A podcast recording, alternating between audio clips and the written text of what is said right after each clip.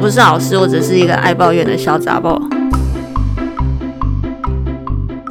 大家好，我是艾维塔，欢迎来到人生研究所。在开始今天的节目之前，先来广告一下我自己的 YouTube 频道 Avitas Learning Channel。在我的频道，我会分享有关语言学习、阅读与我在生活上的学习。如果你跟我一样是学习狂人，或是很想知道该怎么从生活中的大大小小的事情当中学习，请一定要来看看我的 YouTube 频道。在 Podcast 节目里与你对话的是我的次人格。我不是老师，我只是一个爱抱怨的小杂包。人类是一种很容易从抱怨当中得到共感的动物。今天的抱怨内容，我相信也会得到很多人的共鸣。不知道从哪一年开始，春节将近的时候，社群媒体上开始出现各种的疗愈文、教战守则，教你怎么样回应年节的时候长辈亲戚各种令人一秒发怒的问题。我在做这集内容的功课的时候，发现你只要搜寻过年长辈问题，就可以搜寻到一堆的梗图。长辈关心的问题不外乎有没有交男朋友、现在年薪多少、什么时候结婚、什么时候生小孩、什么时候要生第二胎。难道这些长辈不晓得自己说出这样的话很讨人厌吗？身为一个今年一月刚满三十八岁的小杂宝，这些问题我当然也被问了不少，但我的情况应该会比需要应付大家族的人要好得多。因为自从我成年开始，我就不再有那么多的机会跟亲戚搅和。大概是因为我从小就从我亲戚身上看过太多人性的黑暗面，所以在我很小的时候就决定，等到我独立的那一天，我绝对不会浪费我的任何时间搅和在这种需要说一堆虚话的场合上。接下来是我自己差点误入歧途的一个分享。在我三十岁的那一年，我差一点就误入了一个大家庭。我并不是说大家庭不好哦，只是对于我这种个性内向。没事就喜欢自己躲起来的人，大家庭就代表着几乎每年三节，或甚至不需要等到什么节日，这些大家庭的人就会固定的往来。这种时刻都会让我觉得非常的辛苦，没有办法好好的在家休息。我这边说的大家族，并不是那种名声有多显赫的那种大家族，就真的只是人很多、亲戚很多的那种。有一年的中秋节，我以为只是跟当时的男友。还有他妈妈三个人的小型聚会，没想到结果来了一大群人马。从那次之后，开始陷入恐慌，并且开始思考一个非常严重的问题：天哪！如果继续跟这个人在一起，我每年的节日不都毁了吗？我好不容易脱离自己原生家庭的束缚，我又要跳进一个更大的牢笼吗？我刚刚这样说，并不是我的原生家庭有虐待我，还是什么的，只是每个家庭都有每个家庭的价值观。而我刚刚好又是属于那一种没有办法轻易认同任何价值观的那种人，我不会因为今天你是我的家人，我就全盘的接受你的价值观。像我这样个性的人，一定要飞得比较远才有办法做自己啊。大家庭也没有什么不好，我发现大家庭非常容易养出外向的孩子，这只是我自己的人生观察，并没有任何的数据显示。可能是因为从小就习惯跟叔叔、伯伯、阿姨有很多的社交行为，很多的社交行为也没有不好，只是对于我来说就真的不适合。但是在这种传统的观念下，内向的人很容易就被认为是不合群的人。其实真的就是因为你们讲的话题，我就真的没有兴趣嘛，然后我也不想要浪费时间在那边摆笑脸。感谢那年他的妈妈让我看到他们真实生活的情况，不是我这个内向性格的人可以过的生活，所以之后我非常明快的就做了决定。因此，现在我唯一可以观察到的长辈就是我爸。现在在长辈圈不是很流行传来传去的长辈图吗？我爸也算是长辈图传的很勤的那一种。有时候我会觉得，虽然你传一个长辈图，通常是得不到任何回复，因为我自己是不晓得收到长辈图应该要回什么。现在在听节目的听众，你们有人会回长辈图的吗？或者是该回什么？欢迎跟我分享。但是，就算你没有任何回应，当长辈看到你已读，至少他就知道了哦，你起床了，或者是哦，你还好好的活着。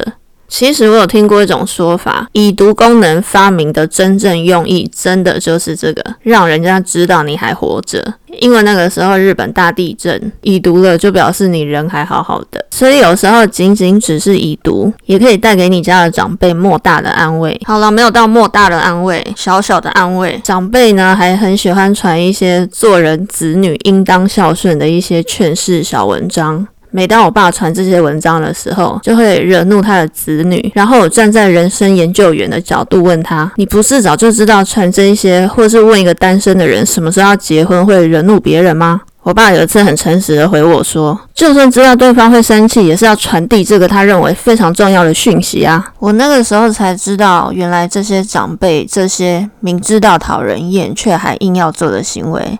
其实是在捍卫自己的价值观。另外一个例子是二零二零总统大选的时候，有一位很有钱的候选人在那边哦，我一下想要选，但我又想看看情况之后再决定。结果最终没有出来选的那一位，因为我对他的态度就是嗤之以鼻。但是家中有长辈却对他有着满满的欣赏，说什么他的人生很励志啦，没念书却可以成为台湾首富啦。然后我嗤之以鼻的态度呢，有一点惹怒了这位长辈。我深呼吸，冷静之后，突然惊觉：天哪，我们为什么要为了郭台铭在吵架？哎，我刚刚是不是不小心说了名字？总而言之，在我冷静下来之后，我发现长辈在那个时代的价值观，整个社会家里的长辈都在灌输努力赚钱出人。投递的观念给他们的小孩，而他们的小孩现在已经成为了我们的长辈。当这些长辈一辈子都在为了这个他们所深信的价值观所努力奋斗的时候，甚至到现在。可能他们都还寄望着有成功的这么一天，为了这个价值观，他们付出了他们一辈子的努力。而到了现在这个时代，突然有人想告诉他：“你们追求了一辈子的东西，在我眼里看来，不过就是粪土。”我突然可以理解长辈们的焦虑了。原来他们想要捍卫的不是这位郭先生，而是他们信仰了一辈子的价值观。这个时候，我恍然大悟，其实长辈们站在一个看似威权的高台上。不停的敲锣打鼓的喊着传统价值、结婚生子、家庭价值，原来是出自于一种焦虑的情绪，焦虑着自己的时代即将结束，焦虑自己的价值观已经快要不合时宜了，焦虑着自己长辈的地位已经像北极的冰层一样逐渐消融，所以他们更要使出各种令人不悦的招式，强化他们拥抱了一辈子的传统价值。那我们究竟该如何面对这样的焦虑呢？情绪是会传染的。尤其是在过年时节，大家被迫，我的意思是说，大家有机会摆脱平常忙碌的工作，有大把大把的时间可以跟家人在一起，各自展现各自的焦虑。我个人其实是不太赞同社群媒体上流传的这种反呛式的回话，这些插图可能适合在社群媒体上耍耍幽默，只能在手机划过的时候苦笑一下，但在实际的情况下。我们到底应该要怎么更有智慧的去面对、去处理这些焦虑的情绪呢？如果你真的回呛了，当你打碎长辈一地的玻璃心，难道你不用负责扫吗？希望各位听众呢，我们能一起集思广益。欢迎大家分享自己过年的时候最害怕遇到怎么样的亲戚，或者是你觉得最难应付的状况，然后也许我们可以一起想出一个减少亲戚家人之间对立、一个更好的回应方式。如果你有学英文的需求，欢迎大家搜寻我的 YouTube 频道 Avitas Learning Channel。在这个频道，我尽我所能的把我学习英文的历程方式，用影片的方式跟大家分享。目前固定更新的是星期三的 Easy Grammar 系列。做这系列的影片是希望大家可以打破觉得英文文法很难的束缚，学习绝对不轻松，但是可以很有挑战性，也可以很有趣。如果你没有学习英文的需求，也可以来看看我其他介绍书的影片。我阅读的书包括大众心理学、文学、自我成长或任何你觉得有兴趣的书，我都有兴趣读读看。期待在我的频道与你相见。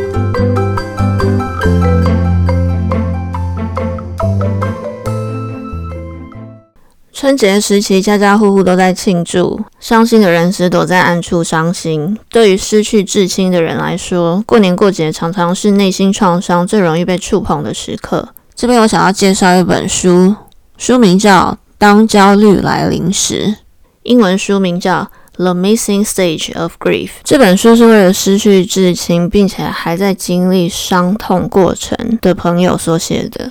在这本书的第一章里面，浅显易懂的解释了焦虑是什么。有兴趣的听众可以去找这一本书来看看，看看自己有没有焦虑的倾向。焦虑这种情绪在每个人身上都会以不同的方式呈现。我自己的话呢，就是会有一种非常不耐烦的感觉。然后易怒，看到什么都非常想生气。在过年的时期，大家聚在一起，情绪也挤在一起。有一种我自己最害怕遇到别人有的焦虑症状，就是碎碎念。习惯碎碎念的人呢，他们会把他们最焦虑的事情摆在嘴上，不停不停的说。一件原本对我来说可以非常简单应付的事情，可能会被这些人担心成天大的问题，然后发挥他们源源不绝的创造力。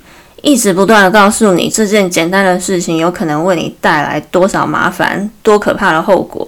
如果你不照他碎碎念的每一个步骤去做的话，会有怎么样的坏事发生？在我还没有真正的独立生活之前，我在家里要拿一个盘子来装食物，在我洗盘子之前，就会有一个着急的声音说：“盘子一定要洗，不然上面的细菌怎么样怎么样怎么样。”然后开始发展成一个可怕的细菌故事。即使我现在一个人住。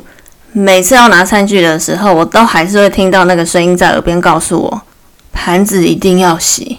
就像我刚刚说的，焦虑是会传染的，而且那种焦虑感如果不处理的话，会一直留在你的体内。这本书里讨论了很多面对恐惧时所会产生的焦虑感。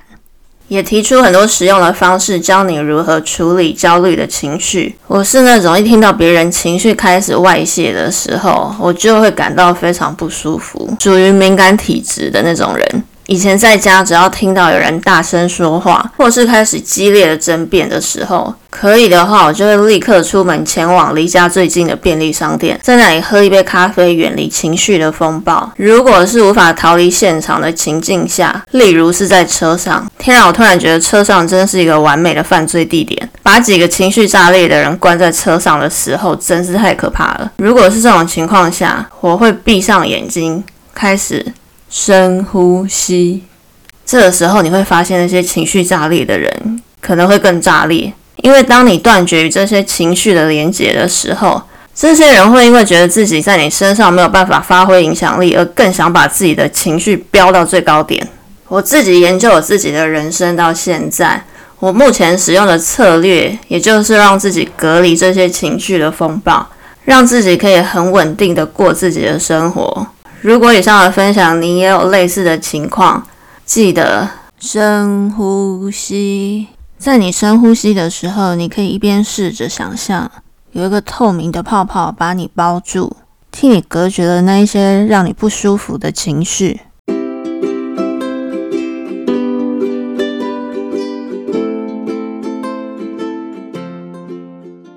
我对于近期过年的观察，让我去思考一个问题。过年的本意应该是大家开心的团聚在一起，怎么到了这个时代，春节过年好像变成一个业力大爆发的时刻？平常积怨已久的、互看不爽的，都趁这个时刻爆发出来，这是不是其实也表示这样子的方式不再适合我们了？难道我们真的宁愿聚在一起积聚怨恨？